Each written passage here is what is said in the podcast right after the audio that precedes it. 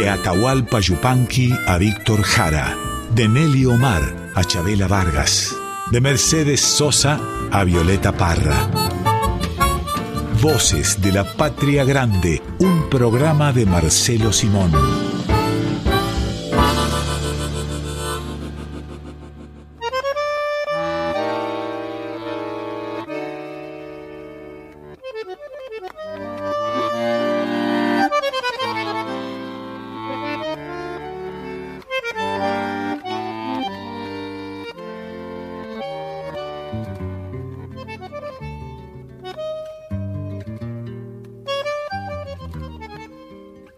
Bienvenidas, bienvenidos a Voces de la Patria Grande. Vamos a estar con ustedes, como cada domingo, hasta la una, compartiendo la temática que nos propone para cada fin de semana Pedro Patzer. Hoy se trata de trovadores y trovadoras. Marcelo Simón, ¿cómo estás? Muy buenos días. Bien, no tan bien para, para ser trovador, pero es curiosa palabra esa, ¿no? Trovador, que es el cantor en realidad para traducirlo al lenguaje cotidiano, al único al que tengo acceso, que es el que hablamos todos los días. De todas maneras, yo recuerdo algunos viejos versos de Hilario Astasubi eh, llamados enciclopédicamente como trovos de Hilario Astasubi, trovos con B larga. Así que se ve que esa palabra como tantas otras del español, ha ido sufriendo modificaciones ortográficas. En fin, lo digo por decir y para que no me, me tiren la, bronca por mis errores de ortografía. acúsenlo a, a Bueno, ¿cómo va la vida? Muy bien, Marcelo. Es una palabra que viene desde la Edad Media, ¿no? Es un concepto que viene, para decirlo correctamente, desde la Edad Media, donde había músicos y poetas que escribían sus obras, las componían, las interpretaban o eran interpretadas por juglares en las cortes por lo general, ¿no? Me da mucha bronca y me incomoda un poco eh, trabajar con gente culta como, como ustedes, porque efectivamente los trovadores son del medioevo, es cierto. Es una palabra que ha llegado hasta nuestros tiempos y que la utilizamos para designar a cantautores y cantautoras, puede ser, quien hace y canta sus canciones. Y sí, Vamos a comenzar con el himno a los trovadores y trovadoras, podemos decir, porque es la consigna trovadores y trovadoras, que es la milonga del trovador de Astor Piazzolla y Horacio Ferrer. Qué lindo. Es una canción que fue compuesta en honor a Jairo. Así es. Y digamos a la etapa francesa, la etapa europea de la carrera de Jairo. Claro. Jairo, que llamaban los, los franceses, que decían el diptongo, o sea, es que los franceses a la AI la convierten en E. Sí. Salvo cuando tienen que nombrar a Jairo. Ahí dicen Jairo, no, no Jairo, que es mucho más lindo, ¿no? Qué grande. Y mira, mira hasta, hasta dónde llegó la identificación del pueblo francés con Jairo que hasta aprendieron a decir su nombre y no se lo modificaron. Sí, es muy difícil porque la AI, como saben todos los que han estudiado, aunque sea primer año de francés, AI es E. Los franceses no dicen AI, este, a menos que tengan la diéresis sobre los dos puntitos sobre la A. Dicen Gero, pero en este caso no, es Jairo.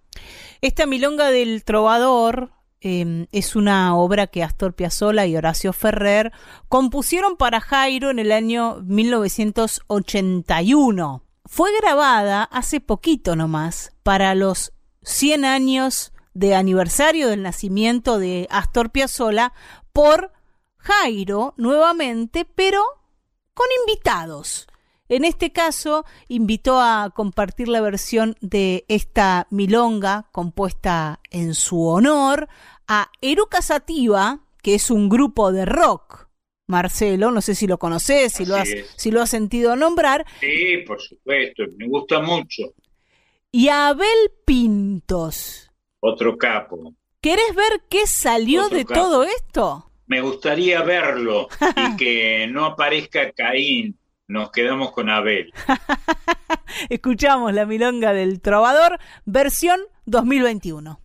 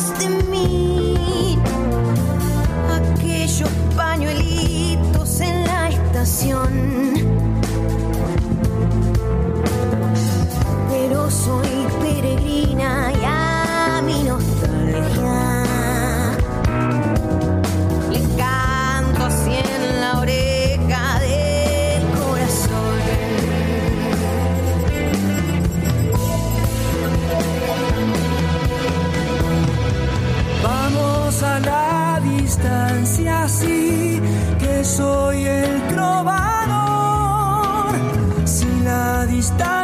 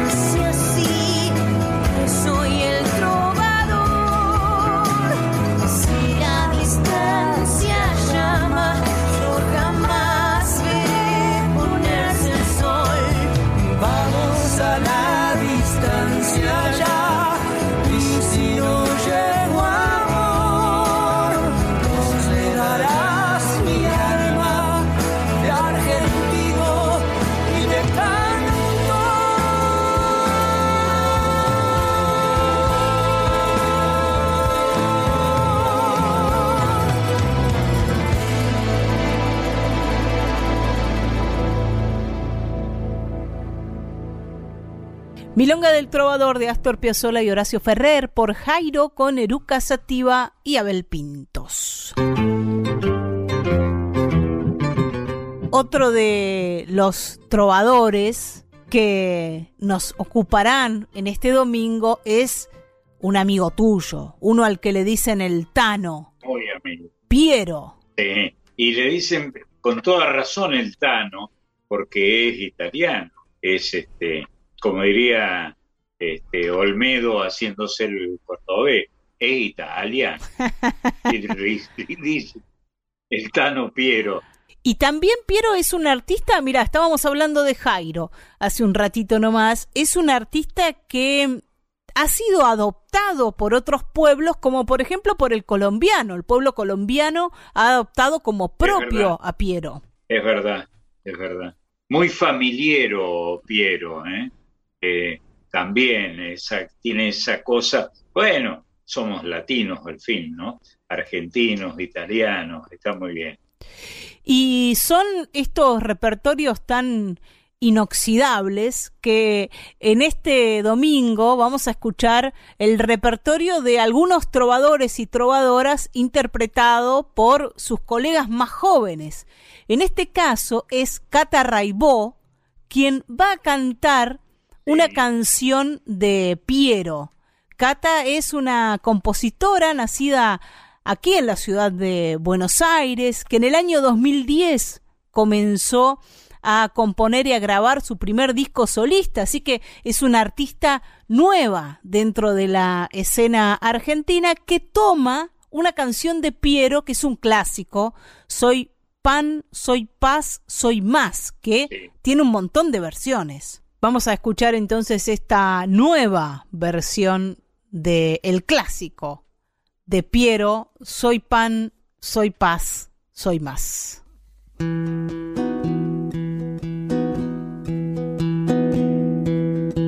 Soy agua, playa, cielo, casa blanca. Soy mar, Atlántico, viento y América. Soy un montón de cosas santas mezcladas con cosas humanas. ¿Cómo te explico? Cosas mundanas. Fui niño, cuna, teta, techo, manta. Más miedo, cuco, grito, llanto, raza. Las palabras. O se escapaban las miradas. Algo pasó. No entendí nada. Vamos, decime, contame todo lo que a vos te está pasando. Porque si no, cuando está tu alma sola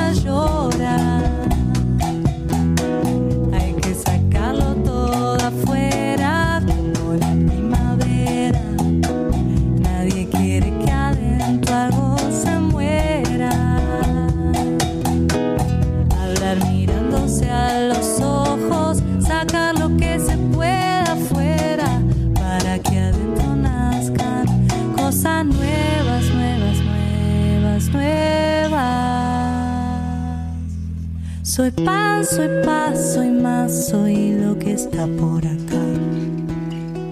No quiero más de lo que puedas dar.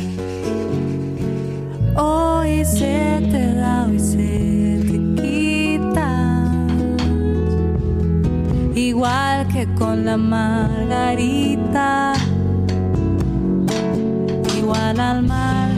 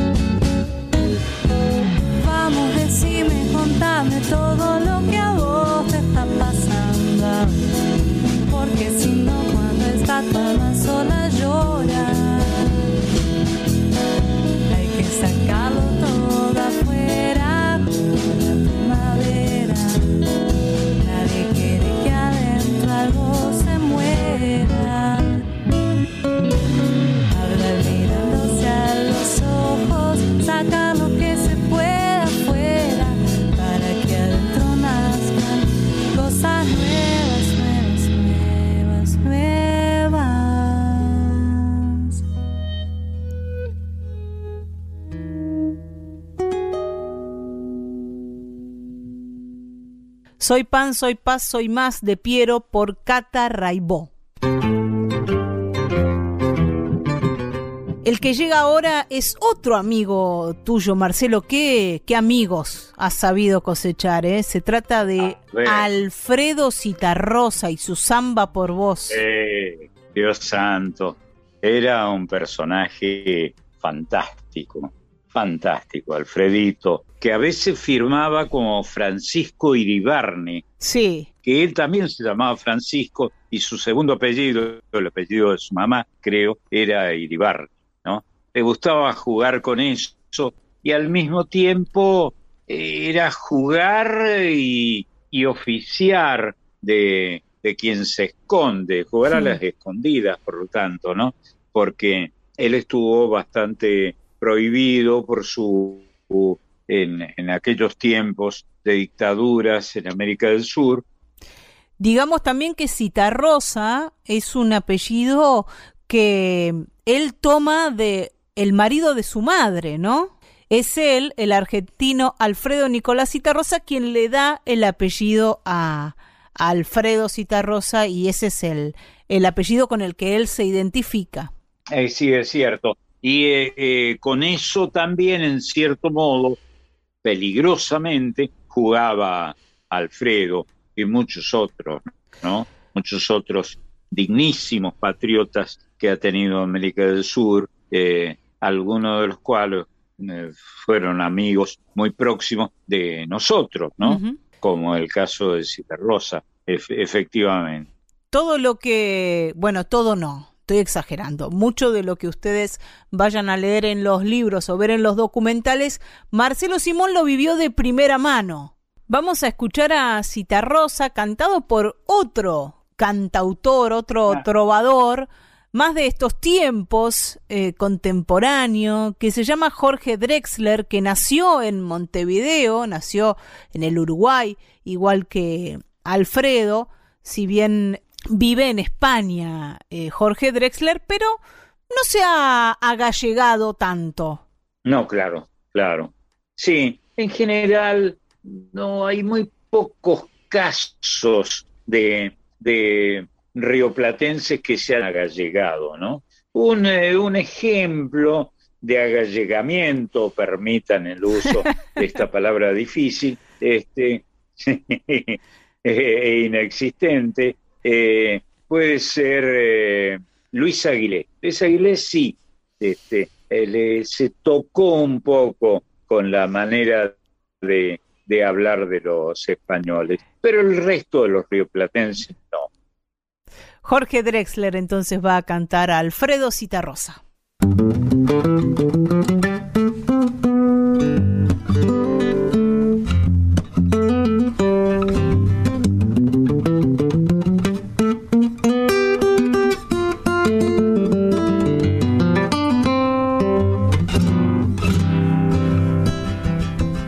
Yo no canto por vos, te canta la samba. Y dice al cantar, no te puedo olvidar, no te puedo olvidar. Y dice al cantar, no te puedo olvidar, no te puedo olvidar. Yo no canto por vos te canta la samba y cantando así, canta para mí, canta para mí. Y cantando así, canta para mí, canta para mí. Zambita canta, no la esperes más que pensar que si no volvió es porque ya te olvidó. Perfuma esa flor que se marchitó, que se marchitó.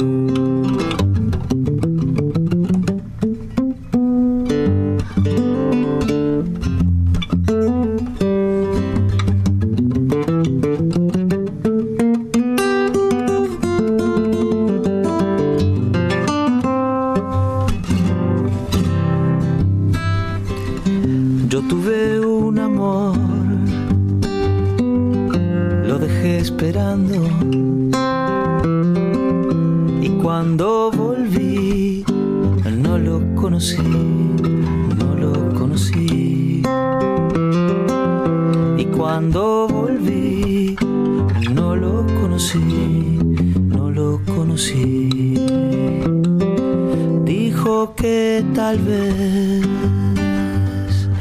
me estuviera amando. Me miró y se fue sin decir por qué, sin decir por qué. Me miró y se fue sin decir por qué, sin decir por qué. Samita canta, no la esperes más. Tenés que pensar que si no volvió porque ya te olvidó. Perfuma esa flor que se marchitó, que se marchitó. Samba por voz de Alfredo Citarrosa por Jorge Drexler. Volviendo aquí a la Argentina, a los trovadores de nuestra tierra, aparece Jorge van der Mole, que es de los trovadores santafesinos que tienen eh, últimamente más fama, podríamos decir. Es cierto, y justificada fama, yo diría. Ya lleva muchos años Van der Mole eh, trabajando un trabajo casi de hormiga, ¿no? El del compositor, eh, haber compuesto, por ejemplo, esa oración del remanso, que es ya un clásico de estos Eh, tiempos. Maravillosa, el remanso Valerio, que existe efectivamente en, en Rosario. Yo creo haberte dicho que he sido en mi lejana juventud nadador, este, competía en natación, era malo, pero competía. Y, nadé mucho en Rosario. Rosario es la gran capital de los nadadores, los nadadores de aguas abiertas y de pileta en la, en la Argentina. Y ahí conocí el remanso Valerio. Eh, cuando vos empezabas a nadar, siendo como me pasó a mí, eh, nadador de pileta, te alertaban sobre que no te arrimes a los remansos. Claro, era un consejo para los que no sabían nadar, pero los que sabían nadar podían tirar el remanso, es el, como su nombre lo indica, el agua más tranquila para, para nadar, aguas abiertas tranquilísimas. No vamos a hablar de la oración del remanso, si bien yo la traje a colación porque es una de, de las obras más grabadas de Jorge van der Mole. Creo, Y una eh, genialidad. sin tener ningún papel Es en la genial. mano, pero de, de escuchar, ¿no? Claro, claro. Es una obra maravillosa, maravillosa. Y este, y un elogio eh, casi nerudiano a, a esas aguas está, a más o menos estan- estancadas del río Paraná frente a las costas rosarinas, ahí donde el río está más tranquilo. Lo que vamos a escuchar es Canción del Pinar, una canción que, que hizo un éxito Juan Carlos Baglietto. Es cierto, cuando venía con el pelo largo y, y el jardinero a traer a la televisión, digamos, y a presentar al país, me acuerdo de Badía y compañía, a la trova rosarina, hablando de trovadores y trovadoras. sí, La canción del Pinar es de Jorge van der Mole y la van a cantar parte de los protagonistas de la trova rosarina. Se llaman Los Rosarinos, así se llamó el disco y el espectáculo que hicieron juntos. Jorge van der Mole, Adriana Bonicio, Rubén Goldín y Lalo de los Santos.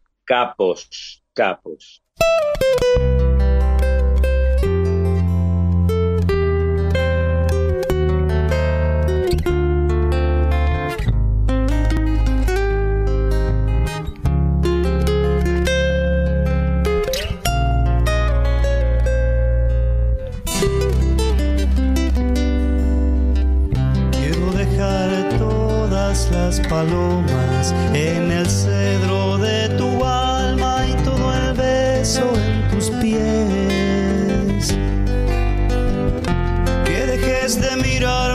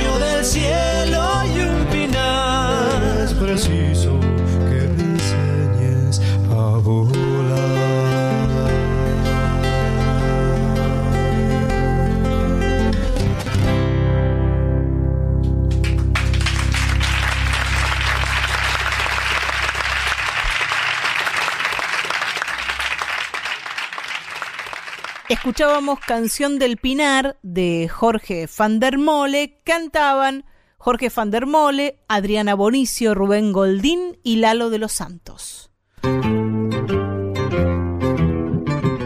Vamos a, a ir ahora a visitar la obra de una trovadora, de una cantautora del litoral originalmente, pero que ya es una de las más altas voces de la música popular argentina, que es Teresa Parodi. sin duda.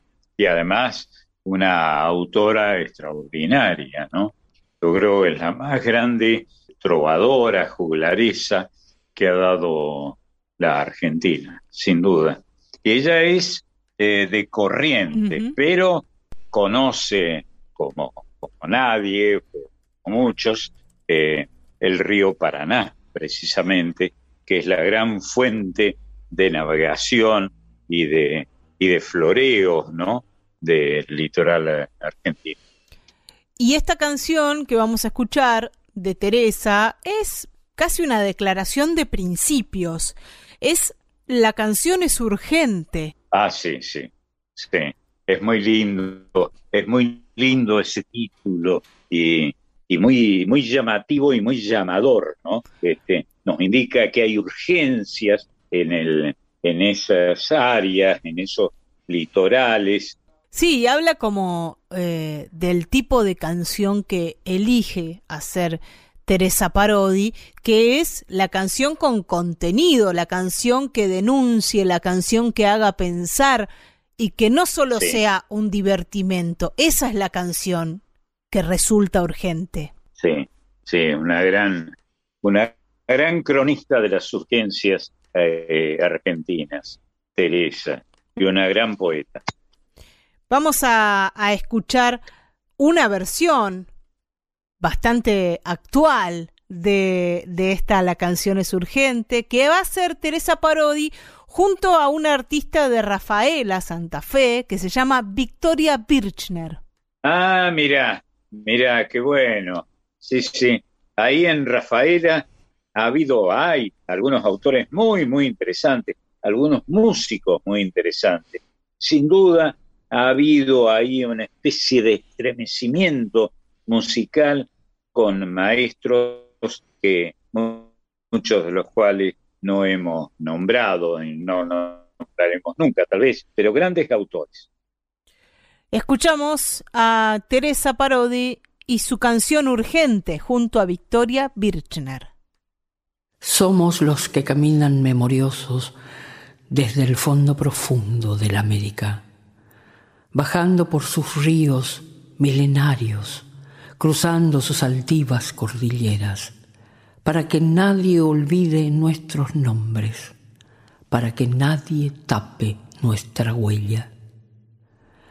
Cada piedra que habita estos lugares, cada valle dorado o verde selva reconoce los cantos que cantamos desde todos los rumbos de esta tierra.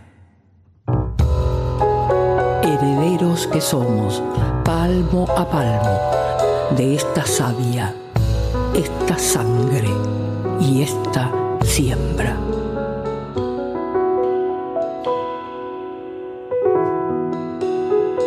La canción es urgente, es un río creciendo, una flecha en el aire, es amor combatiendo.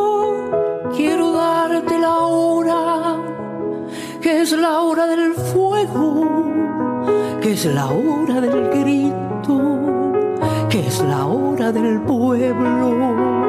que nos una amorosa, nos pegue en el pecho, que si vamos cantando no podrán detenernos, que tu voz la levante, que la suelte en el viento y que suene a victoria cuando rompa el silencio,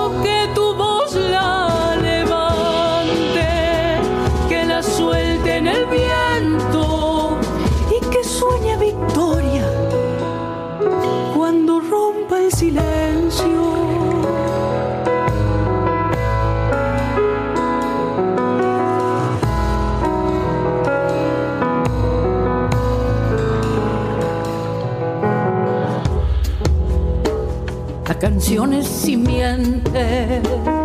de barro y de cielo, es semilla y espiga. es futuro y recuerdo. La canción es urgente, viene y va compartiendo con dolor y alegría el mismísimo sueño.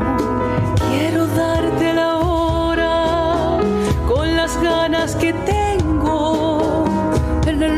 Nombre de todos los que no se rindieron.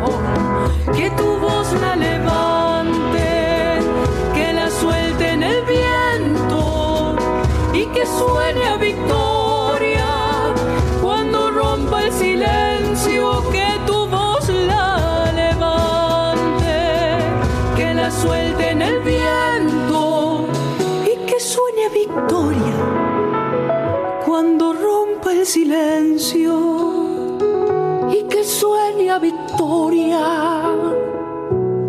cuando rompa el silencio.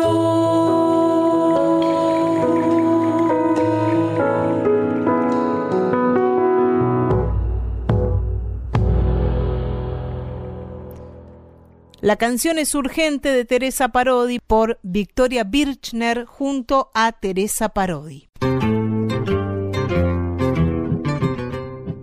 Y a juzgar por esta lista, Marcelo, has conocido y has Sí. sido amigo de muchos de los juglares, por lo menos de los que vamos a, a visitar hoy. El que ahora nos ocupa es Facundo Cabral. Bueno, Facundito. Facundito eh, ha sido un personaje, es un personaje en nuestro recuerdo extraordinario, ¿no? Un gran poeta que, que sabía, eh, es como la sangre que sabe acudir a la herida en cuanto ésta se produce, ¿no? Como alguien ha dicho respecto a otro asunto. Sí, un personaje maravilloso, maravilloso. ¿Qué tenés eh, a propósito? Em, iba, iba a decirte que además tomaba el rol de, de profeta y de trovador. Era un personaje completo, más allá de que eh, cumpliera el rol de trovador, ¿no? Sí, sí, sí.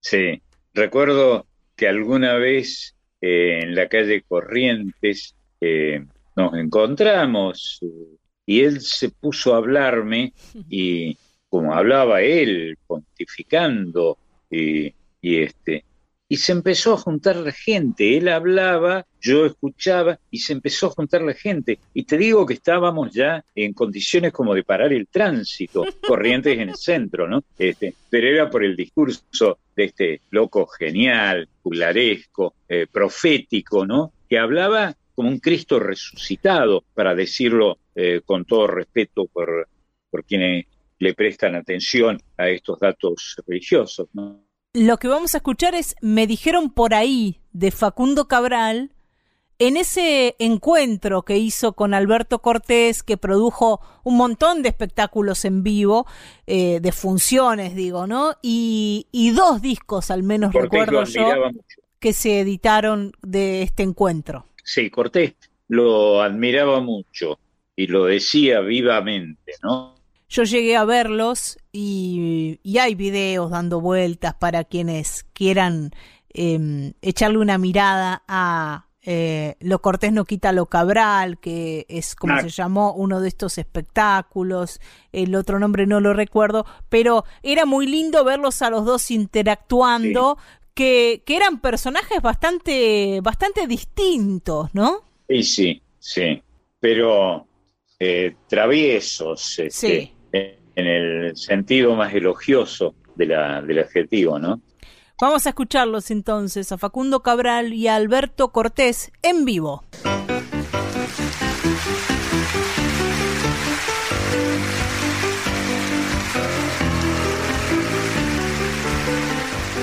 Dice el gaucho de la pampa, donde comencé a cantar. Dice el gaucho de la pampa, donde comencé a cantar. Que cuando el caballo de uno, no lo tenemos que atar. Que cuando el caballo de uno, no lo tenemos que atar. Si la tenés que cuidar tanto, todavía no es tu mujer.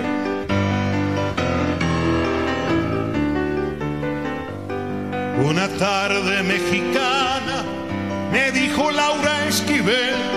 Una tarde mexicana, me dijo Laura Esquivel. A la mesa y a la cama, solo se llama una vez. A la mesa y a la cama solo se llama una vez. Tenés que estar atento porque por ahí te quedas afuera de la fiesta. Yo prefiero que no me llamen a la mesa. En la sierra tarahumara a una niña le escuché. En la sierra tarahumara a una niña le escuché. ¿Pa' qué voy a tener hambre si no tengo que comer? ¿Pa' qué voy a tener hambre si no tengo que comer?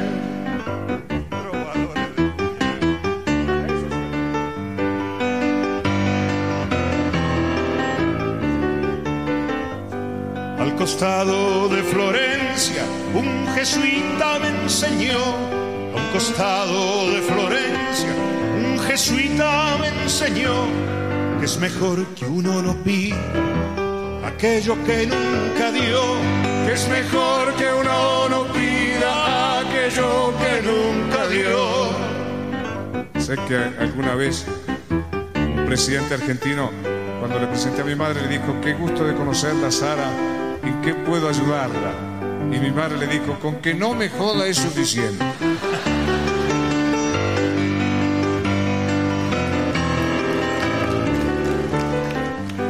Los gitanos de Sevilla nunca dejan de cantar. Los gitanos de Sevilla nunca dejan de cantar. Que es mejor gastarse andando cuidarse en un lugar. Que es mejor gastarse andando que cuidarse en un lugar. No pierdo tiempo en cuidarme, la vida es bello peligro. Del peligro del amor mi madre tuvo siete hijos. Si ella se hubiese cuidado de mi padre y su fervor, a la reunión de esta noche le faltaría un cantor. Dicen los hombres barbados del desierto de Negev. Dicen los hombres barbados del desierto de Negev. Que aunque uno esté dormido, no deja de amanecer. Que aunque uno esté dormido, no deja de amanecer.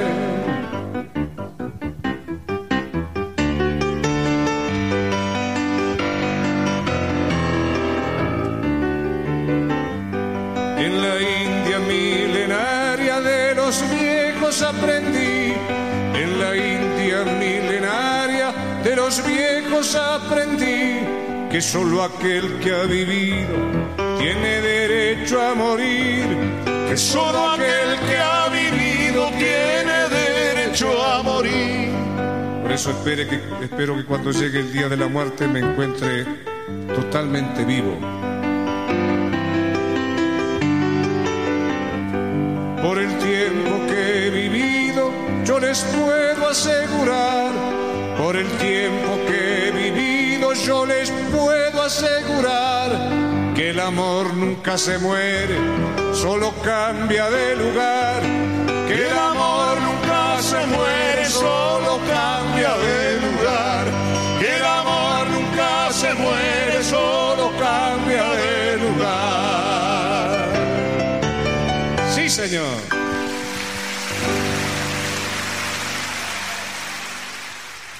Me dijeron por ahí de Facundo Cabral por Facundo Cabral y Alberto Cortés.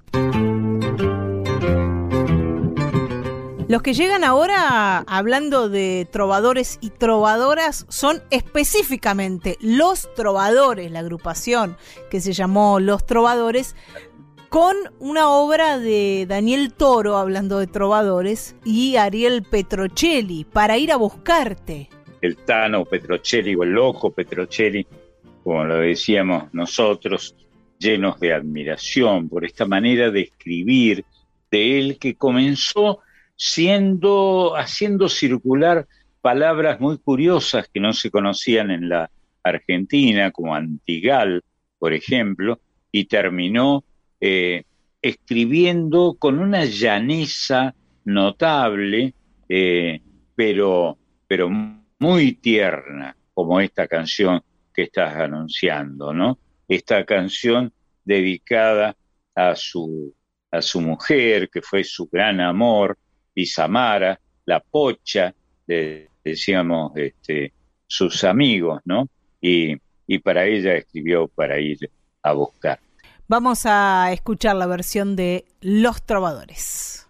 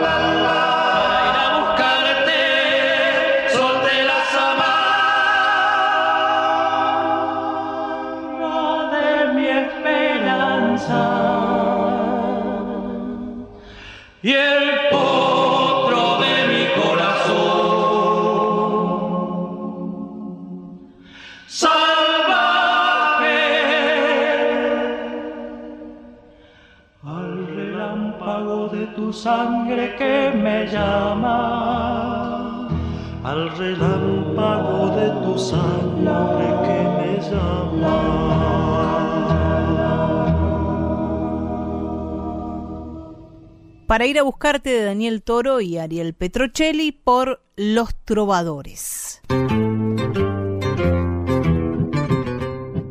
Yo voy a traer, Marcelo, a un trovador que se quedó dentro del tango, pero que paseó por diferentes géneros como cantor, como autor, como músico también, que arrancó con el Club del Clan en la década del 60. Uh, Raúl Lavie. No específicamente, porque Raúl Lavie no es autor, Ah, pero este cantautor, Ah, cierto, perdón. Es verdad.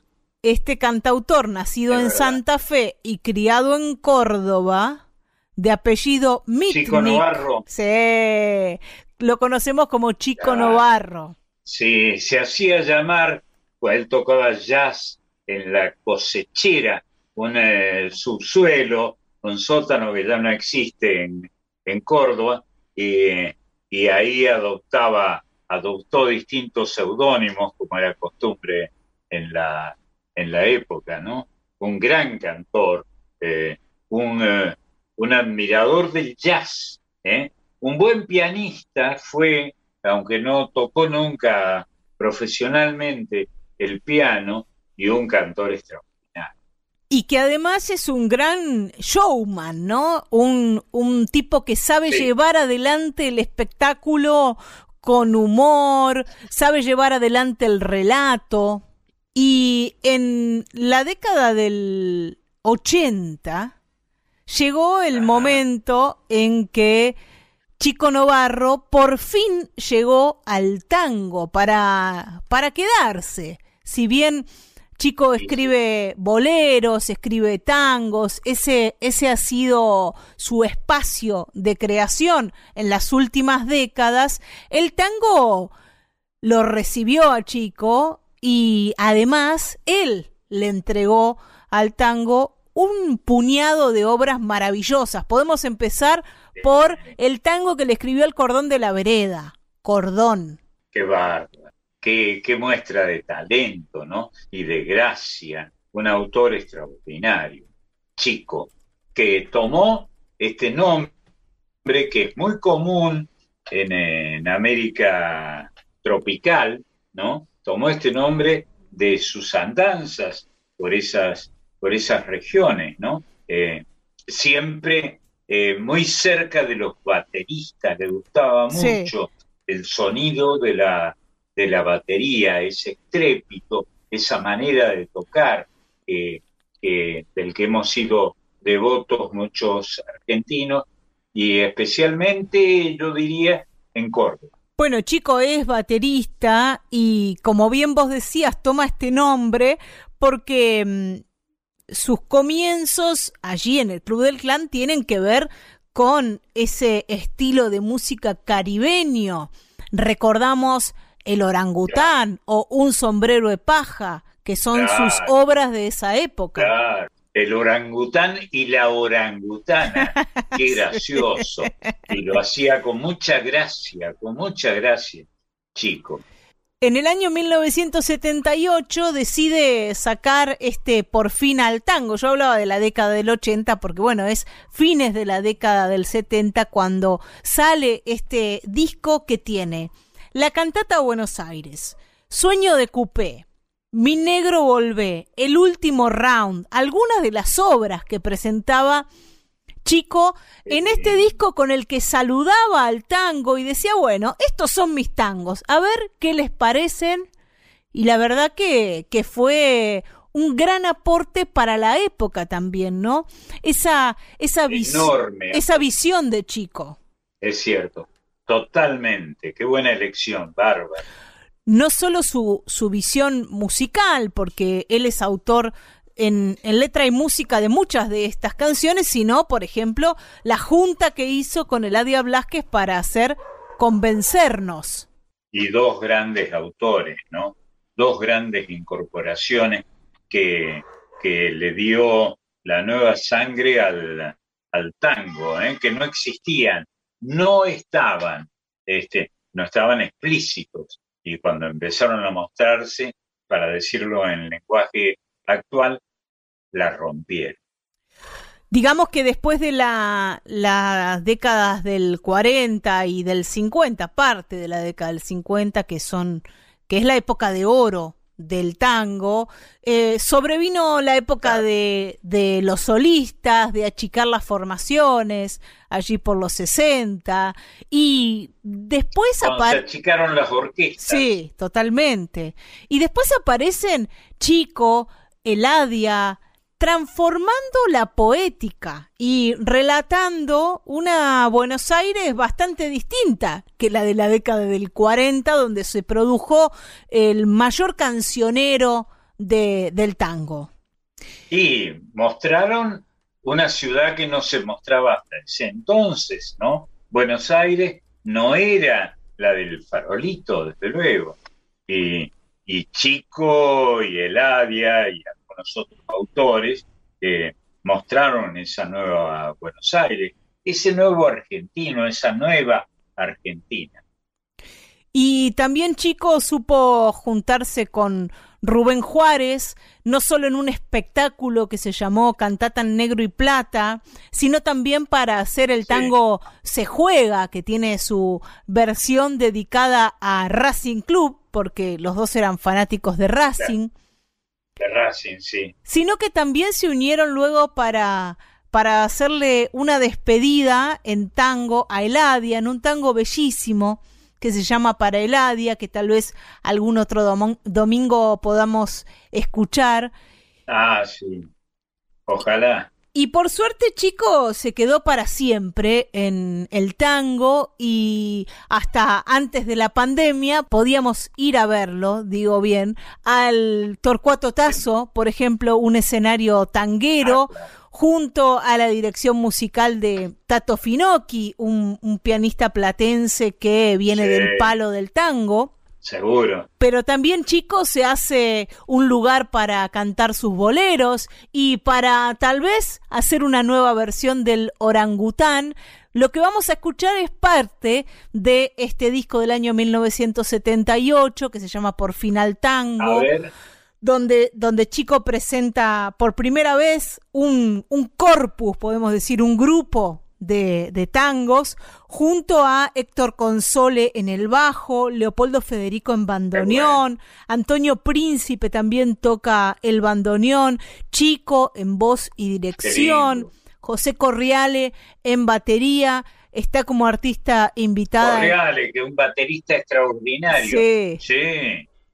Está como artista, como artista invitada Eladia Blasquez, no solo en la composición de Convencernos que hicieron a dúo, sino también cantando. Y vamos a escuchar arbitrariamente y caprichosamente de este disco, el que es mi preferido, el que habla de la pelea, hoy pelea Loche en el Luna Park, se llama Un sábado Ah, pues, más. Sí. Bueno, vos sabés que yo he sido este, fanático del, boxeo desde chico y amigo, tuve la suerte de, de tratarlo mucho a Tito Lecture y era fanático de los sábados en el, en el Luna Park y a veces los miércoles. Los miércoles también había boxeo. Cuando eh, vos te dabas cuenta cuando peleaba Loche, porque se acababan las localidades. Es impresionante la- el atractivo que tenía este boxeador, cuyo mayor mérito era no dejar que le pegaran. Este, no pegar, sino no dejar que le pegaban, pegaran. Por eso, cuando dice la letra, porque hoy pelea Loche en el Luna Park, es como un estallido eso, ¿no? Hoy hay fiesta, pelea Loche en el Luna Park. Fui tan fanático que, que hasta le hice una nota en mis tiempos, lejanos tiempos de trabajar en televisión, en su casa en Mendoza. Hoy pelea Loche en el Luna Park. Y era famoso en Mendoza porque se le escapaba a su, a su manager, muy famoso para los seguidores del boxeo, porque era muy amigo de, de hacer pausas, para decirlo suave. Un atorrante.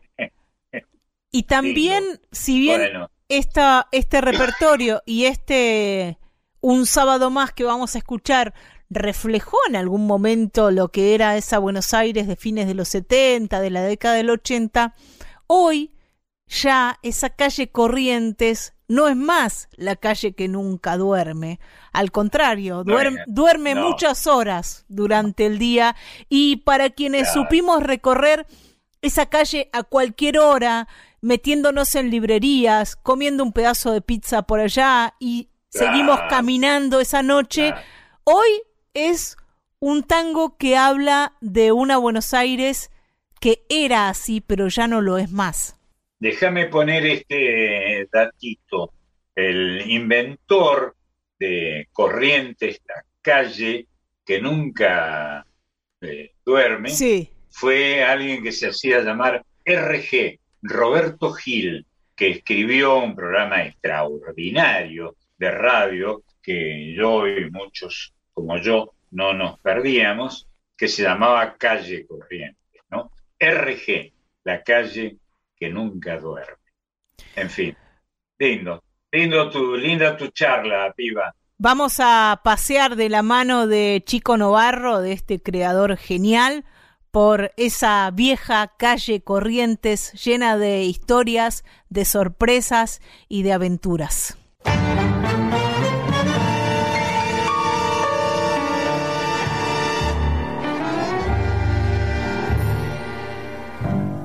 La boca del subte bosteza mi andar rumbo a la salida de la diagonal. Cuando el obelisco le tira un mordisco a una nube flaca que intenta pasar, es un viejo Apolo que nunca despega, parado en la tarde de un sábado más. Un sábado más, un sábado más, sobre Buenos Aires un sábado más, un sábado más, un sábado más, sobre Buenos Aires un sábado más.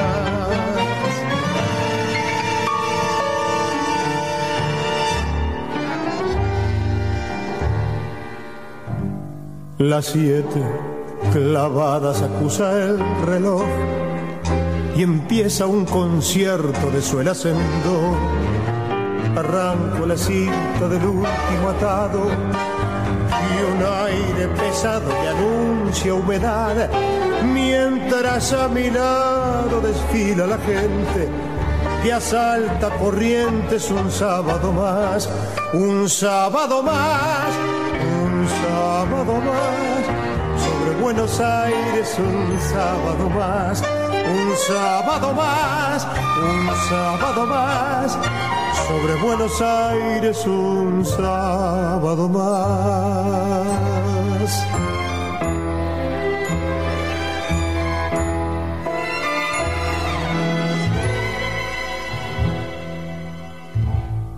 y entre las bocinas de la procesión gritan los canillas crónica y razón. Esquivando el pique de un auto recién lavado la quinta de cabo quieren enganchar. Total esta noche minga de girar si hoy pelea noche en el Luna Park. Un sábado más, un sábado más, sobre Buenos Aires un sábado más, un sábado más, un sábado más, sobre Buenos Aires un sábado más, un sábado más, un sábado más, sobre Buenos Aires un sábado más.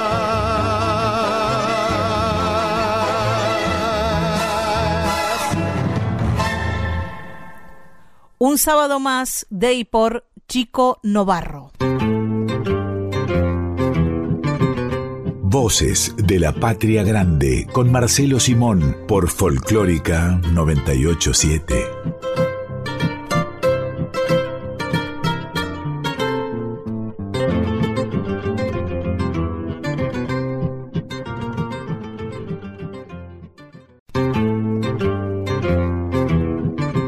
Estás escuchando a Marcelo Simón en Voces de la Patria Grande.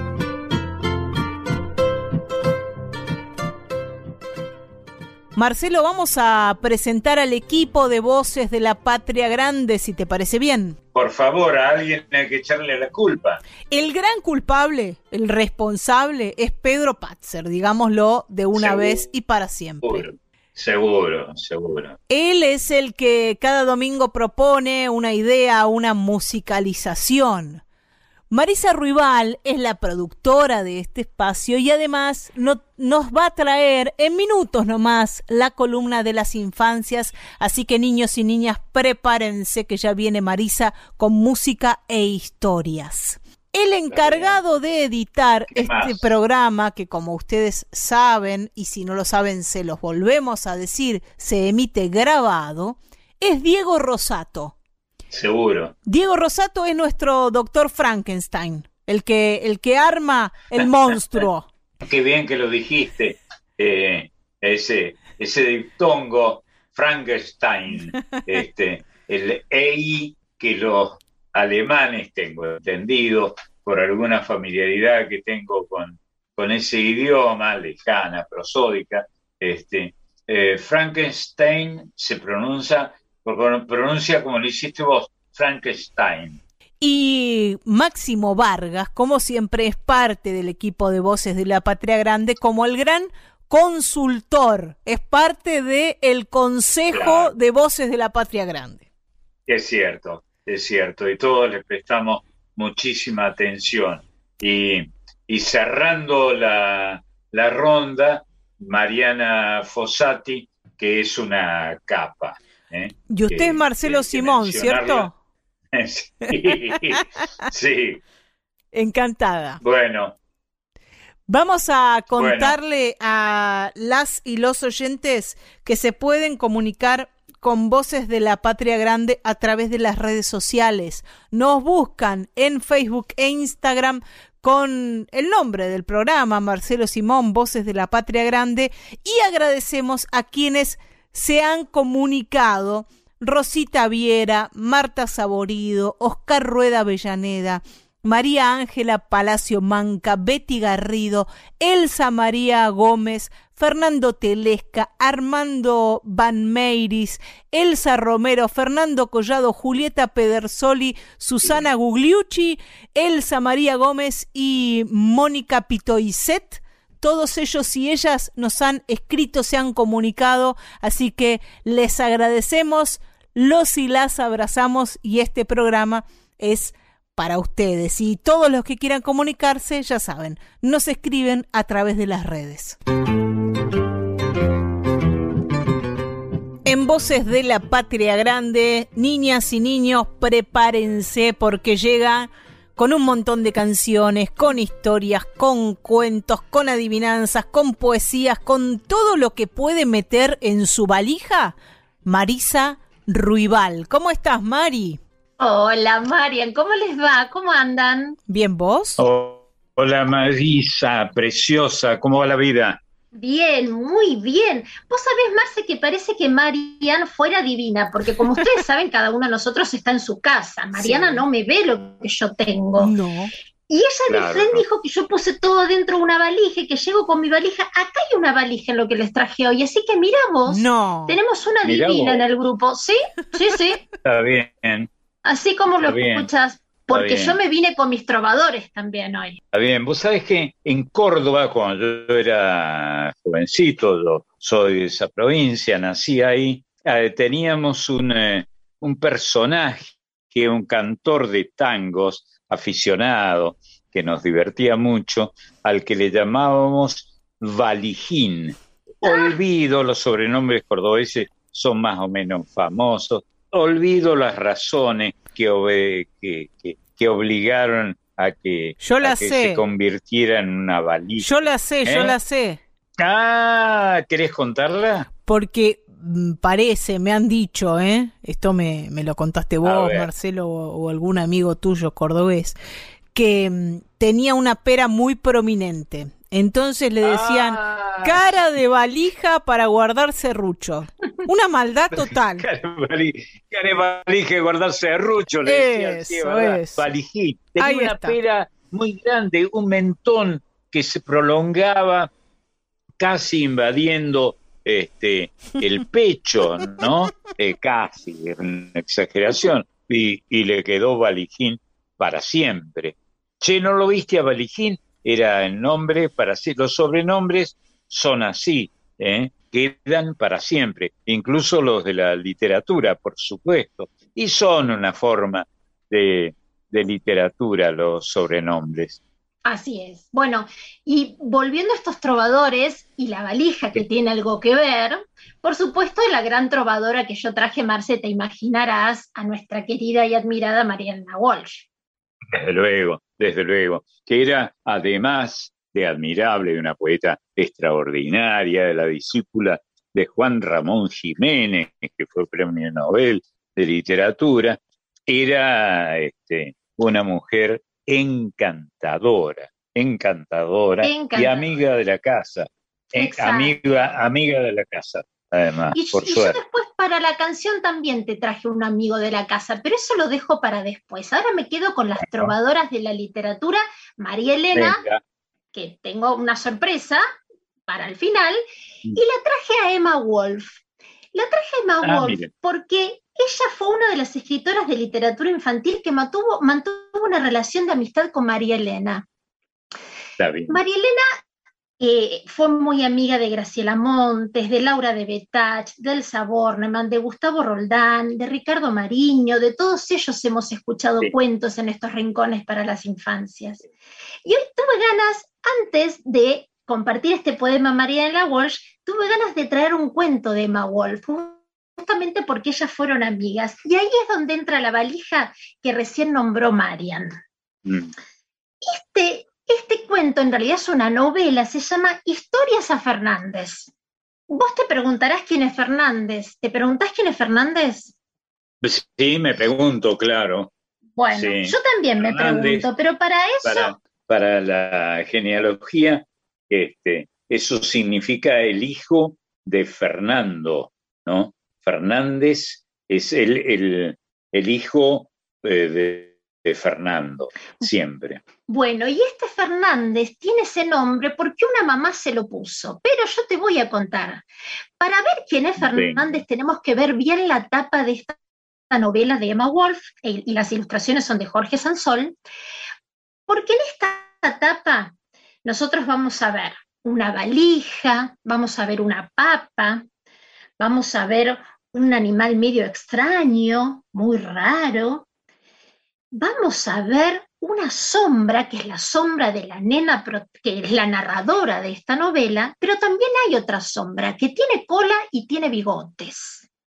Si yo te digo que tiene cola, tiene bigotes, no es un ratón porque el ratoncito también lo van a ver en la tapa, creo que se van a ir dando cuenta que este otro personaje es un gato. Ah, mira. Pero Wolf no dice que Fernández es un gato, nos da a entender por todas las características y costumbres y cosas que hace Fernández. El tema es que a Fernández lo dejó Emilio, que es un vecino, lo dejó en la puerta de la casa de esta niña, la narradora de esta historia, y ellos lo empezaron a cuidar, pero Fernández tenía unas costumbres muy raras y peligrosas. Una, que dormía todo el tiempo. De las 24 horas que tiene el día, Marce, Sí, Fernández dormía 26. está bien. Está bien. Se la pasaba durmiendo, pero no dormía en un colchoncito, en una almohadita, no. Él dormía por las alturas, siempre al filo de las alturas. Le gustaba dormir arriba de los árboles, bien arriba, en los techos. Claro, y con esa costumbre de dormir tan arriba y colgado de cualquier lado, un día se cayó. En un momento, la nena de este cuento dice, ¿puede alguien que no sea pájaro descansar sobre un alambre? Él sí. Fernández podía eso, dormía arriba de un alambre.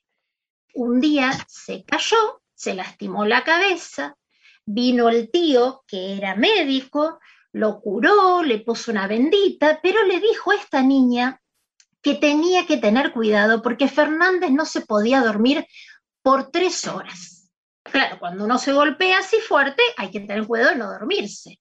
Y entonces esta niña dijo, ¿cómo hago para que Fernández, que duerme tanto, pero tanto, se quede despierto?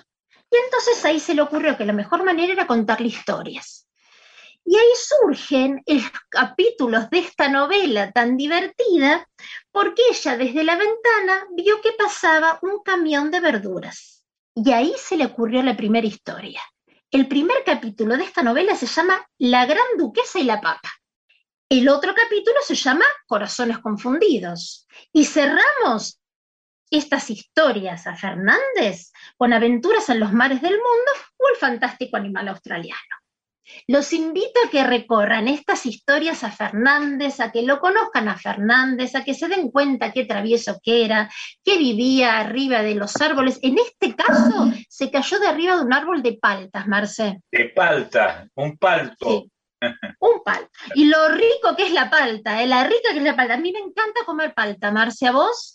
A mí también, soy fanático de la palta, la manteca vegetal. El, eh, el, el, palto es un árbol, una planta en realidad no muy grande, este, aunque hay eh, algunas que tienen muchas ramificaciones, pero es una, un arbolito que se puede. Bueno, a mí me encantaría tenerlo. No me encantaría tener a Fernández en casa porque viviría con el cuello doblado para ver que no se caiga y controlarlo para este viaje, este gato travieso que anda por las alturas. Claro. Pero bueno, si quieren divertirse un ratito, novela de Emma Wolf, de esta gran autora, amiga de María Elena. Vos sabés que Emma Wolf, eh, sus primeras apariciones eh, fueron en la revista Antiojito. ¿Te acordás de la revista, no? De la revista Sí, Antiojito. bueno, Bueno, Este, yo también, no sé si tengo no guardados fue- todavía. No sé si no fue una creación de García Ferré, Lo fue, Antiojito. exacto, Sí. lo fue. Y a partir de la década del 80, Emma se dedicó directamente a la literatura infantil, su gran amor, y sus libros se caracterizan por tener un humor absurdo, disparatado. Ella se caracteriza por, por esta, esta, esta- ella siempre pone esta nota de color. Uno lee un libro de Mawolf y ya sabe que es de ella, porque esta manera de escribir con este humor tan particular eh, lleva su sello. Bueno, y ahora sí, nos vamos con la otra trovadora, nuestra amiga admirada y querida María Elena. Seguro. Pero acá te voy a pedir permiso, Marce. No, por favor. Este, yo te tengo que pedir permiso a vos, pero, pero dale, Qué lindo que sos. ¿Cómo te quiero? ¿Puedo leerte un poema de ella? por favor. Bueno, atentos. Porque este poema que te voy a contar de María Elena Walsh se llama Voy a contar un cuento. Ah, sí, sí, creo que lo sé. Dale. Voy a contar un cuento a la una, a las dos y a las tres. Había una vez, ay, ¿cómo sigue después? Ah, ya sé, ya sé. Había una casita, una casita que, ay, me olvidé. Ah, sí. Una casita blanca, eso es, una casita blanca donde vivía uno que creo que era el marqués. El marqués era malo, le pegó con un palo. Ah, no, no, el marqués no fue, me equivoqué. No importa, sigo. Un día llegó la policía. Eh, no, porque no había. Llegó nada más que él, montado en un corcel que andaba muy ligero. Y había un jardinero que era muy bueno, pero después pasaba algo, que no recuerdo bien. Quizá pasaba el tren. Pero lejos de allí, la reina en el palacio jugaba al tatetí. Y dijo varias cosas que no las entendí. Y entonces, uff, me perdí. Ah, vino la princesa vestida de organdí. Sí, vino la princesa, seguro que era así. La reina preguntóle, no sé qué preguntó, y la princesa triste le contestó que no, porque la princesita quería que el marqués se casara con ella de una buena vez. No, no, no, así no era, era al revés. La cuestión es que un día la reina que venía dio un paso para atrás y no me acuerdo más. Ah, sí. La reina dijo, hijita, ven acá. Y entonces no sé quién. Mejor que acabe ya. Creo que a mí también me llama mi mamá. Lindo. Acá termina, Marce. Voy a contar un cuento, este hermoso poema de María Elena Walsh. Buena capa, María Elena Walsh, que supo, como acabas de demostrar, eh, hacer altísima poesía. Bueno, era discípula de Juan Ramón Jiménez, nada menos, ¿no? Eh, supo jugar con las canciones infantiles, como acabas de, de demostrar, ¿no? Fantástico. Viste que es un lindo juego, un lindo juego que mantiene a los chicos atentos en este disparate que me olvido, que me equivoqué, que qué pasó, y al final mejor me voy porque a mí también me llama mi mamá. Bueno, y yo también me voy ahora, pero me voy con la voz de un trovador que también un gran amigo nuestro de la casa que lo extrañamos porque nos dejó hace, hace unos añitos ya, que es Jorge Marciali. Eh, claro, desde luego. El mendocino, un capo. El mendocino, un capo, un capo. Esta canción que eh, vamos a escuchar ahora se llama Chamarrita para repartir. Sí. Por Bien. supuesto, es de él y lo acompaña Néstor Acuña con el acordeón. Es una Qué hermosa lindo. chamarrita, sí, hermoso, y vas a ver que suena tan bonito, tan dulce. Arranca diciendo, un poquito a cada uno no le hace mal a ninguno. Un poquito a cada cual a ninguno le hace mal. Así que a repartir, como dice Jorge Marciale, y yo me quedo acá escuchándolos en este hermoso domingo de trovadores y trovadoras. Gracias por tanto a los dos. Gracias, querida Marisa, una capa. Muchas gracias. Un beso gigante. Un abrazo, Mari. Besos. El abrazo es para Marisa Ruibal, que ha pasado por Voces de la Patria Grande. Y a vos, Marianita, muchas gracias.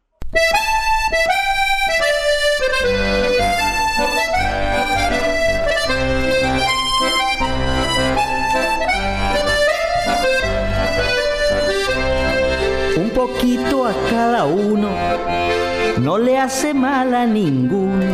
Un poquito a cada cual a ninguno le hace mal.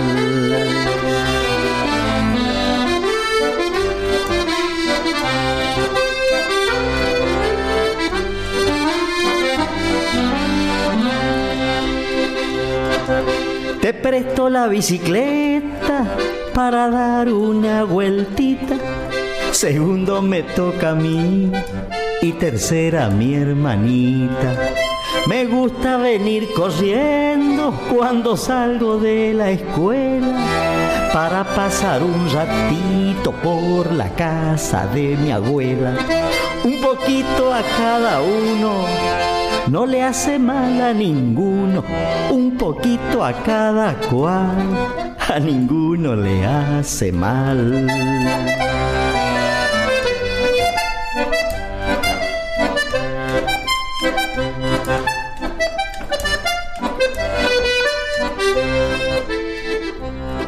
Yo me voy con Federico a jugar al callejón. Le voy a pedir que traiga el trencito y el avión. A la familia de al lado, mi papá la va a invitar a venir para mi casa la noche de Navidad. Un poquito a cada uno, no le hace mal a ninguno. Un poquito a cada cual, a ninguno le hace mal.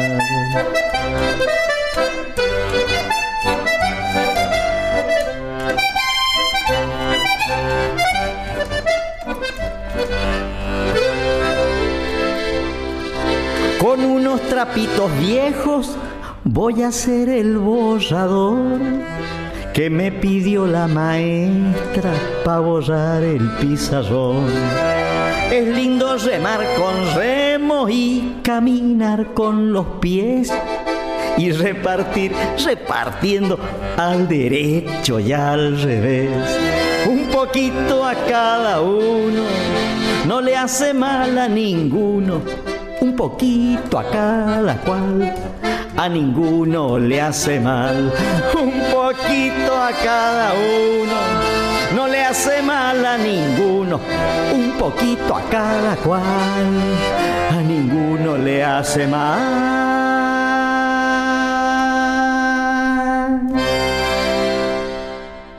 Chamarrita para repartir de y por Jorge Marciali. Seguimos, Marcelo, en este domingo de trovadores y trovadoras. Y le ha llegado el turno a un artista que falleció hace muy poco, que se fue muy joven y que en esa vida corta, porque murió joven, dejó una gran influencia en la música contemporánea. Se trata de Gabo Ferro. Es cierto, es cierto. Muy joven, ¿no? Y con mucho talento, con mucho talento. Un artista que eh, no solo se dedicó a hacer canciones, sino que además tuvo una vida académica, que antes de hacer el tipo de canciones por el que por las que lo conocimos más en los últimos años. Hizo eh, otro tipo de música una música más del estilo del heavy metal. Vivió muchas vidas en una Gabo Ferro y en los últimos años de su vida grabó un montón de discos y dejó mucho repertorio que hoy está en la voz de otras trovadoras y trovadores. Si te parece, vamos a escucharlo con Soy todo lo que recuerdo. Venga.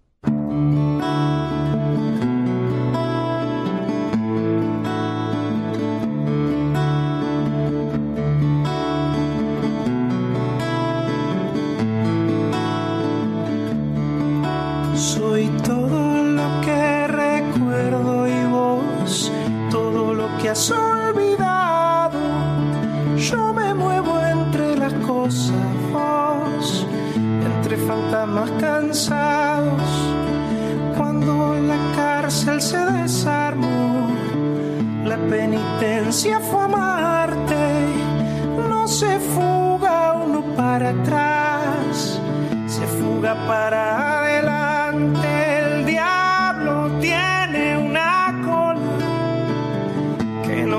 puede ocultar por más disfraz que te pongas siempre se te va a notar.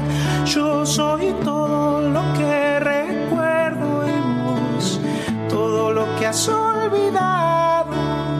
Yo me muevo entre las cosas vos entre fantasmas cansados.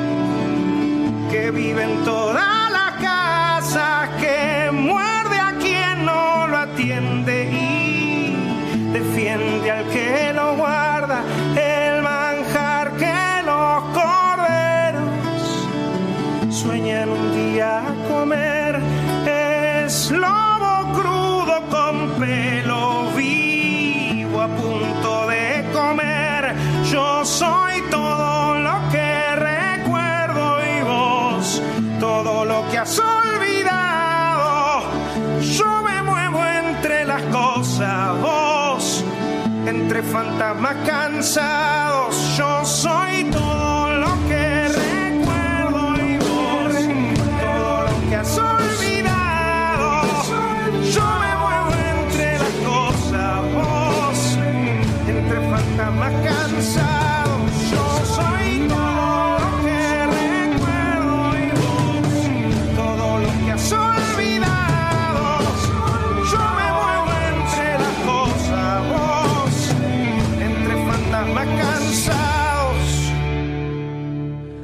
Soy todo lo que recuerdo de y por Gabo Ferro.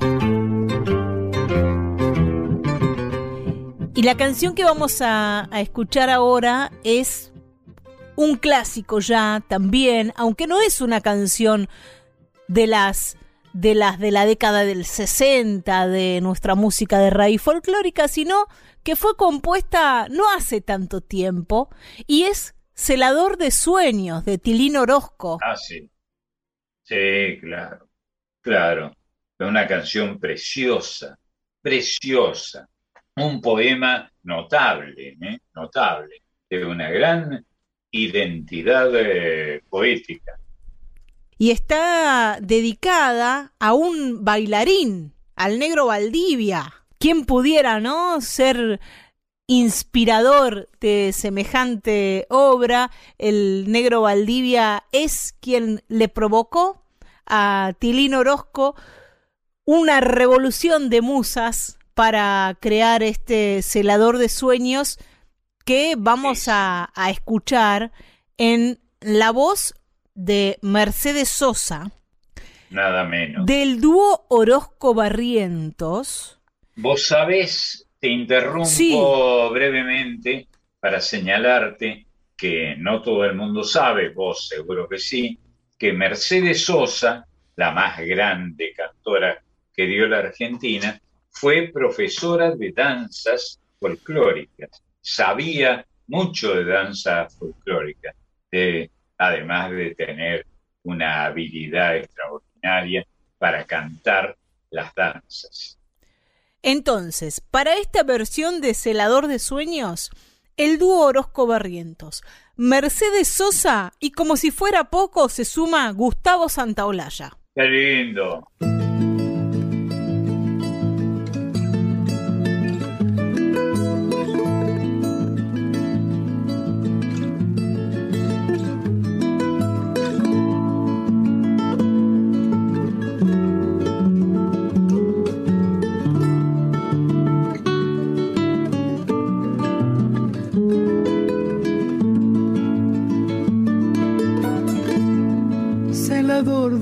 Sueños, déjame entrar, celador que levantas las manos para bailar.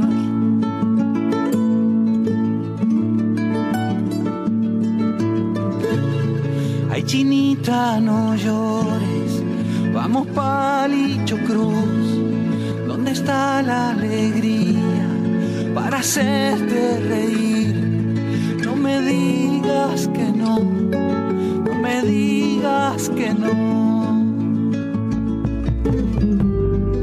Celador de sueños, haceme bailar, negro haceme bailar, negro haceme bailar.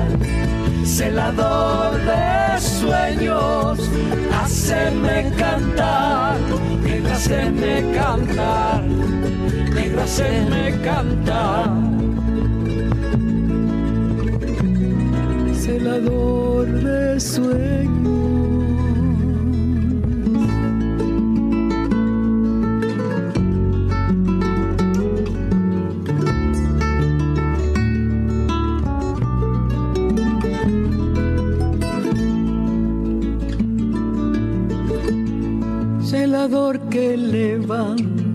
Las almas para cantar y aunque sea muy tarde siempre quieres coplear.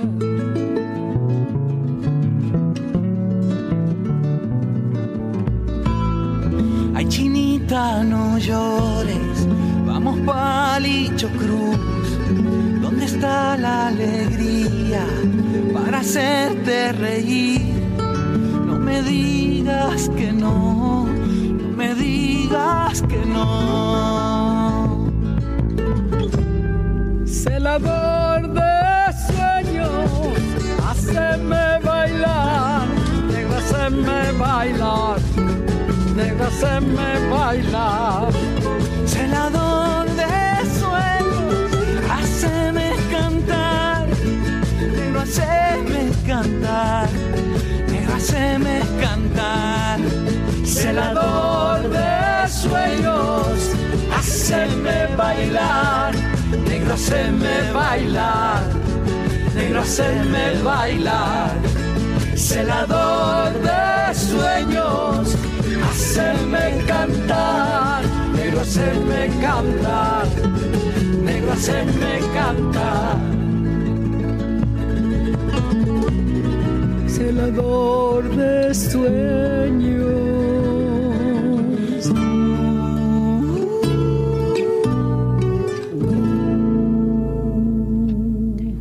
Celador de Sueños de Tilín Orozco por Mercedes Sosa con Gustavo Santaolalla y el dúo Orozco Barrientos.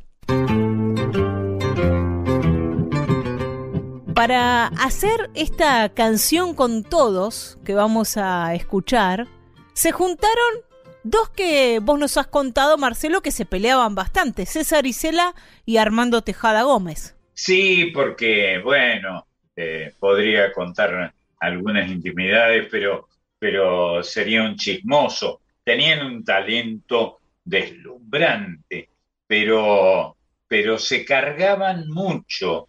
Armando le decía opa a, este, César Isela y, y César Isela no me acuerdo con qué, con qué le contestaba, pero también lo, o sea, hería con, eh, con comentarios de, esas, de esos que, que hacemos los, los habitantes del planeta, que vamos a hacer, pero eh, tenían un talento espectacular, los dos, ¿eh? los dos. El OPA, como le decía Armando a, a César, y, y, Armando, que recibía también algún eh, adjetivo, algún calificativo que no voy a decir porque aludía a una característica física de, de Armando. En fin, como solemos hacer, ¿no? Con los sobrenombres personales. Que todos los sobrenombres son personales. Esta canción con todos se ha convertido en un himno de la patria grande, de la, univer de la unidad de América del Sur, sobre todo. Todas las voces, todas, sí. qué bárbaro. La hemos cantado en el coro del colegio, la, la hemos coreado en recitales. Vamos a, a, compartir una versión de Canción con Todos por César Isela, uno de los autores, y el Quinteto Tiempo. Qué lindo.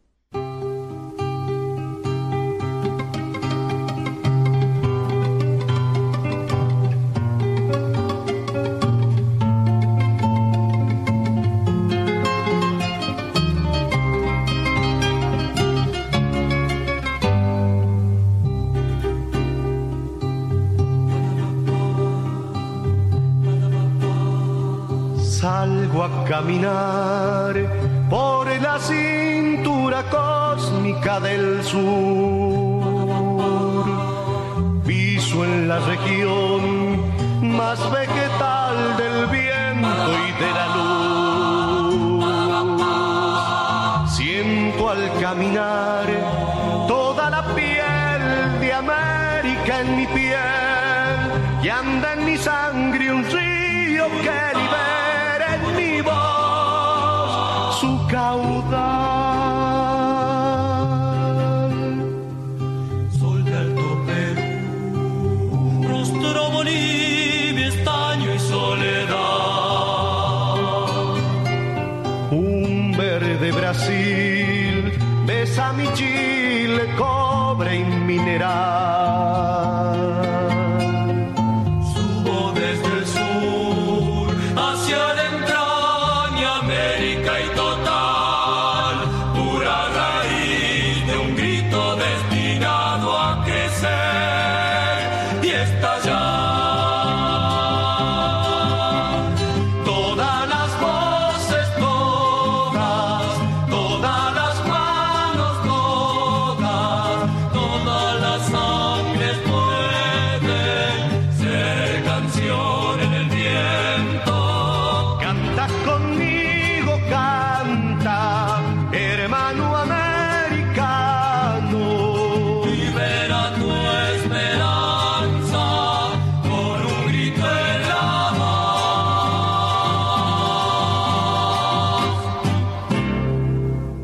Canción con todos de César Isela y Armando Tejada Gómez por César Isela con el quinteto Tiempo. En Voces de la Patria Grande le damos la bienvenida a nuestra compañera que nos trae la columna sobre feminismos, mujeres en la cultura popular y en la música, que es Emiliana, la Colo Merino. ¿Cómo andas, Colo? Muy bienvenida, buenos días. Hola, buenos días, Marian, Marisa, Marcelo y, y a toda la Buen oyenta. día, Colo. Eh, bueno, trovadores o trovadoras es la, la temática, ¿no? Que se le ocurrió a Pedro desarrollar en el programa hoy. Fuera de micrófono vos me decías algo interesante, Marcelo. Sí, que eh, digamos, no hay historias sobre trovadoras en la Argentina. Sin embargo, que las ha habido y muy buenas, muchas superiores a los varones, las ha habido, ¿eh? trovadoras o juglaresas. Sí, y, y Este, las ha habido y las hay. Déjame que, que me sume en esta, Sí, porque Por favor, para de eso hecho, estás. la artista que traigo hoy para compartir con ustedes y con todos los oyentes, yo creo que sin dudas es una trovadora. Eh, es de esas mujeres que, que transmiten en lo que dicen un montón de contenido y, mm, y cantan o cuentan con el alma, que no sucede con cualquier artista, hay que decirlo, ¿no? Ojalá todos pudiesen tener la misma capacidad de transmitir esas energías como, como si cantaran o contaran desde las entrañas lo que están diciendo. Sí, Eh, hemos tenido algunos ejemplos notables en Argentina, notables, poderosísimas. ¿eh? Eh, se me ocurren algunos nombres, pero dale, Colo, humillá.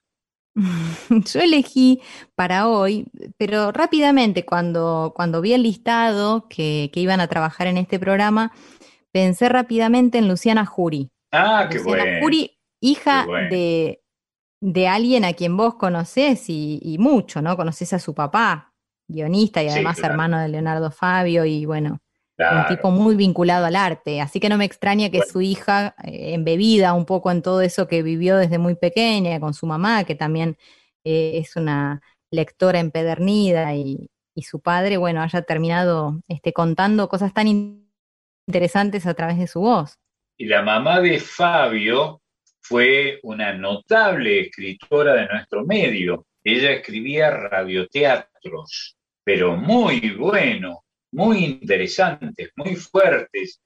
Mira, claro, bueno, ella viene a ser la abuela de, de Luciana, ¿no? A quien hoy hacemos referencia.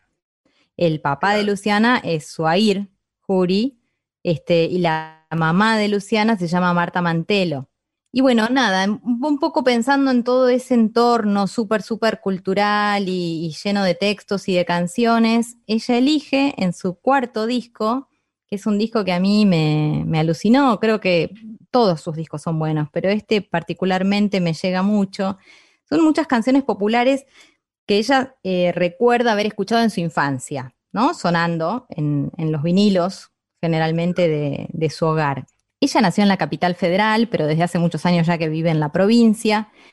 Y además a ella le gusta llamarse, ¿no? Orillera, porque se siente como parte de lo campero, pero con esa cosa urbana que convive, ¿no? Entonces ella habla de los distintos ritmos con los que se identifica y puede grabar un triste o un estilo, la música de, de la llanura pampeana, pero también le gusta la cumbia.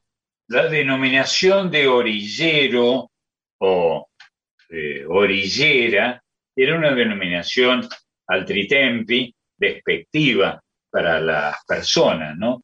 De las orillas, es decir, de lo peor del suburbio, se suponía, ¿no? Que era así, se usaba esa palabra como un insulto velado, y las orillas son la flor de las ciudades, ¿no? No hay nada más hermoso que el producto artístico que han dado las orillas, entre otras cosas en la Argentina, el tango. Claro, exactamente. Y yo creo que un poco ella juega con esa, con, con eso que estás diciendo, con esa definición de, de la Bueno. cultura académica, ¿no? Que puede tomar de manera peyorativa al orillero. Y por otra parte, ese lugar en donde ella se siente tan cómoda, Bueno, tan de pueblo, como, como ella explica. Otra muestra de su talento, ¿no? Que, que se reproduce en la historia de la literatura del mundo, convertir aquello que es una diatriba en un, un elogio, ¿no? Orillero, este, te echo por orillero, es decir, te consagro como orillero. Qué lindo eso, qué lindo.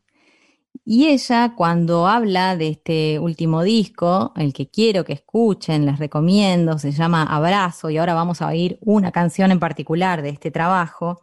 Cuando ella un poco lo, lo define, dice que intentó hacer un documento sonoro muy personal en un tiempo de profundas luchas que se están dando hoy en, en la región, dice. Pienso en Latinoamérica, ¿no?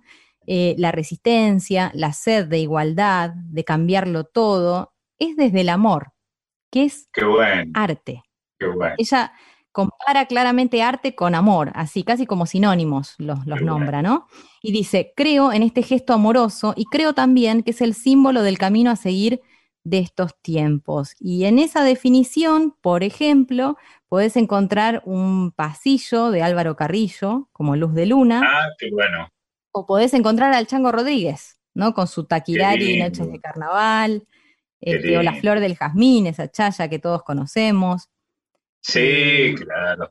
Bueno, todavía no se ha hecho, eh, alguna responsabilidad me cabe también a mí, porque estoy dentro del medio, el gran homenaje que se debió haber hecho por el Chango Rodríguez, un personaje interesantísimo al que conocí y traté muchísimo y admiré y sigo admirando sin eh, cambiar una letra de, de los elogios más grandes que se le pueden dar al chango. Pasó mucho tiempo, ocho años de cárcel, ¿eh? porque en fin tuvo un episodio, un homicidio, un homicidio este, lo condenaron y después lo, lo absolvió, no me acuerdo quién, Ilia, alguien, un gobernador, un presidente de aquellos tiempos, ¿eh? el gran Chango Rodríguez, a quien visité muchísimo en la cárcel de encausados de Córdoba y en, eh, en la cárcel penitenciaria, cuando ya tenía condena. Personaje extraordinario. Bueno, y nadie puede negar que el Chango Rodríguez ha sido un artista muy de pueblo, muy popular, Sí, ¿no? sí. Eh, y ella, Vivía en la que- calle Chubut, en la calle Chubut, en el barrio de Alberdi, en Córdoba, Sí. barrio de los estudiantes. sí, Eh, también formó una agrupación, ¿no? Los tres de la cantina, cuando salió de la cárcel. Sí, Pero no duró en la cárcel. tiempo. en la cárcel, yo creo que para divertirse él, ¿no? Los tres de la cantina, eran tres vagos ahí que, que cantaban con él, ¿no? Con, eh, Mm. que puso de moda algunas, algunas canciones que habían surgido del cuarteto, de la, de la música cuartetera de Córdoba. Y los tres de la cantina eran eso, eran cantores de, un, de una cantina, de un lugar de, donde se iba a comer empanadas este, y a tomar este, un pingüino, como le llamábamos, a, a este, al, al, al frasco en el que te servían el vino en esos lugares. Vino tinto fresco.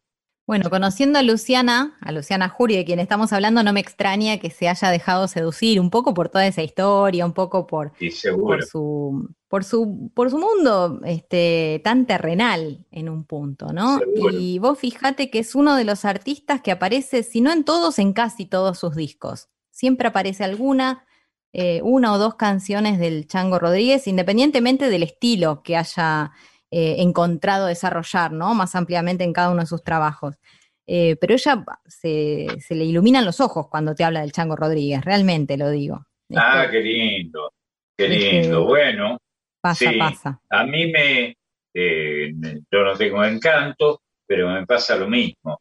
Tengo una gran admiración cada vez más por el chango, a quien eh, traté, sobre quien escribí mucho cuando, cuando escribía en los, en los medios, ¿no? Y, y esta, esta debilidad suya, entre otras, por las cantinas. Esto es fantástico, ¿no? Por eso es que a sus cómplices le puso los tres de la cantina. Es genial. Bueno, lo voy a dejar escuchando a Luciana, después de hablar tanto de ella. Un dato que yo me enteré hace muy poquito, no conocía, es locutora nacional, recibida en el ISER, Ah, mira Luciana vos. Jury. Bueno, ah, sí, sabía, sí, sí. sabía. ¿Sabías? Mira, yo no, me enteré hace muy poquito y de casualidad no nos hemos cruzado por los pasillos, casi, casi. Bueno, mira Em, vos. sí, ya le hubiese pedido un autógrafo, mira, si lo hubiese conocido por aquel entonces, porque es una genia.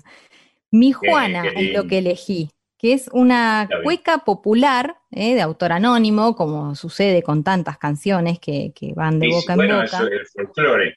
Cuando decimos autor anónimo, generalmente, o popular, eh, generalmente estamos aludiendo a una pieza del folk. Y, a propósito de, de la palabra cantina, eh, tengo acá el diccionario del habla de los yo soy fanático de los diccionarios, que publicó la Academia Argentina de Letras, una institución benemérita extraordinaria, ¿no? Y aparece la palabra cantina, comedor de un centro social, deportivo, educativo, castrense, etcétera. Se le acabaron las referencias al, al autor, restaurante popular de tipo italiano. Eh, eh, gracioso, porque los argentinos parece que todo lo que tenemos es de tipo italiano, aún el, eh, que lo diga la Academia Argentina de Letras. No coincido, por cierto, con esa denominación, pero ya que está, metámosle a los. Bueno, la palabra ñoqui no es extraordinaria y que se le diga ñoqui a los que cobraban el 29 el día de, en que se servían, se supone que se servían los ñoquis, ¿no? La palabra de origen italiano. Bueno, perdón por la Pen- por che, alborotar. pensando en que somos todos tanos, la milanesa, la napolitana, dicen que es argentina. Que si vos a Italia y te pedís una napolitana en Nápoles, te dicen, ¿qué? ¿De qué me No, hablas? claro, Ya no me extraña. claro. Bueno, volviendo a la canción que va a ser el Dale. cierre de esta, de esta columna dispersa, pero que disfruto tanto, como siempre, Ay, como lindo. cada domingo que nos juntamos a, a charlar y encima siempre aparece la morfi, como le dicen los porteños en el medio, y eso vale doble. Este, quiero decirles, aclararles que escuchen con atención este motivo popular que va a cantar eh, la trovadora, en este caso, digámoslo, Luciana Jury, porque sobre el final aparece un corito, este, casi parece improvisado, de, de las mujeres que acompañaron esta grabación, cantando Somos las nietas de todas las brujas que nunca pudiste quemar. Escuchen con atención. Mi Juana, una cueca popular con una letra exquisita, este, que no me extraña que se haya pasado de generación en generación. Seguro. Yo, como siempre, les agradezco y bueno, y los dejo escuchando buena música. Bueno, y el folclore del universo recuerda que a las brujas se las quemaba. Así es. Gracias. Gracias a vos. Colo, querida. Un abrazo, Colo. Hasta el domingo. Chao, chiquita. Que andes bien. Ha pasado Emiliana Merino, la Colo, por Voces de la Patria Grande.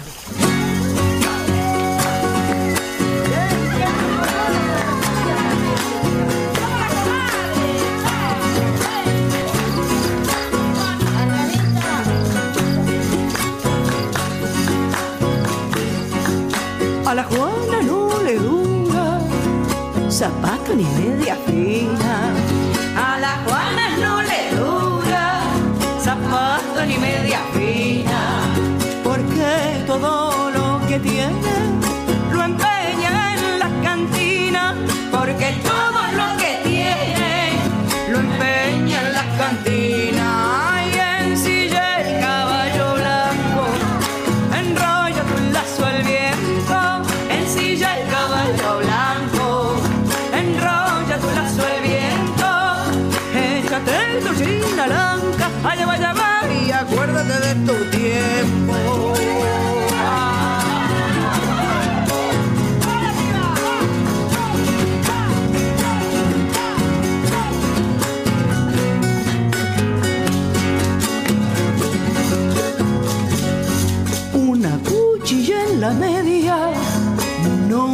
Falta la Juana. Una cuchilla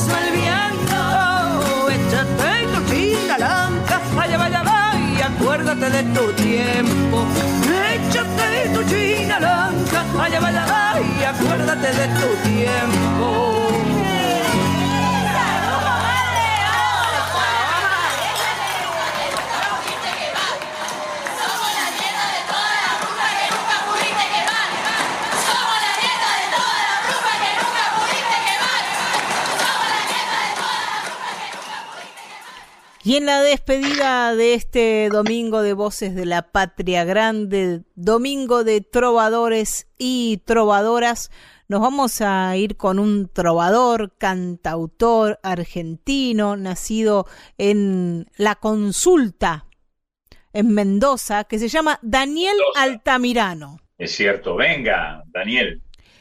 Y nos despedimos. Hasta el domingo que viene, Marcelo. ¿Vas a estar por acá? Sí, por supuesto. Si estás vos, no me pierdo estar aquí. Este.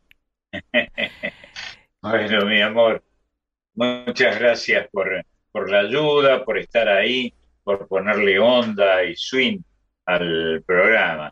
Eh, gracias a, Marisa, bueno, a vos, Mariana, y a, a todos nuestros compañeros y compañeras de la radio que hacen tan fácil trabajo. Marcelo Simón, hasta el domingo que viene, nos vamos con Daniel Altamirano y Serenata del Amor Callado. Daniel Altamirano, que es efectivamente de la consulta. Algún día contaremos el porqué de ese nombre, que desde luego tiene una explicación. Hasta el domingo que viene. Chao, preciosa.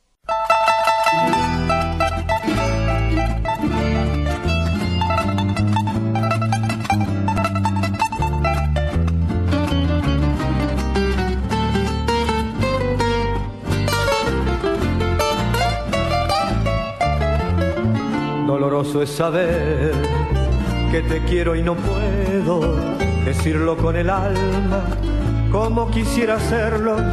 Si lo saben las piedras de esta casa y el cielo y mi sombra que está rondando tu silencio y mi sombra que está rondando tu silencio. Y lo saben mis manos que acarician tu cuerpo y mis labios que siempre alborotan tu cuello y las sábanas blancas, la madera de cedro, de ese lecho revuelto por el amor, te quiero, de ese lecho revuelto por el amor, te quiero. Si preguntas al muro de este cuarto en penumbra y te quedas mirando las estrellas lejanas, nadie te ha de decir lo que callan mis labios porque tiene el amor sus misterios sagrados, porque tiene el amor sus misterios sagrados.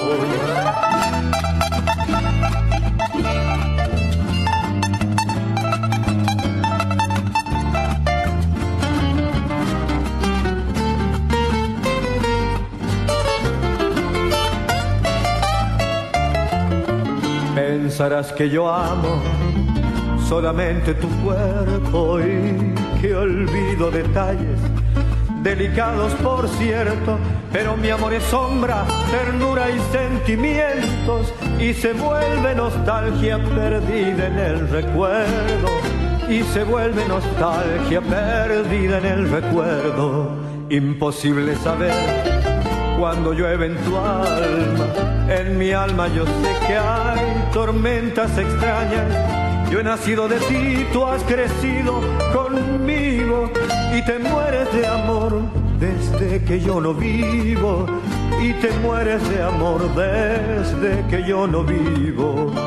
Si preguntas al muro de este cuarto en penumbras y te quedas mirando las estrellas lejanas, nadie te ha de decir lo que callan mis labios porque tiene el amor sus misterios sagrados.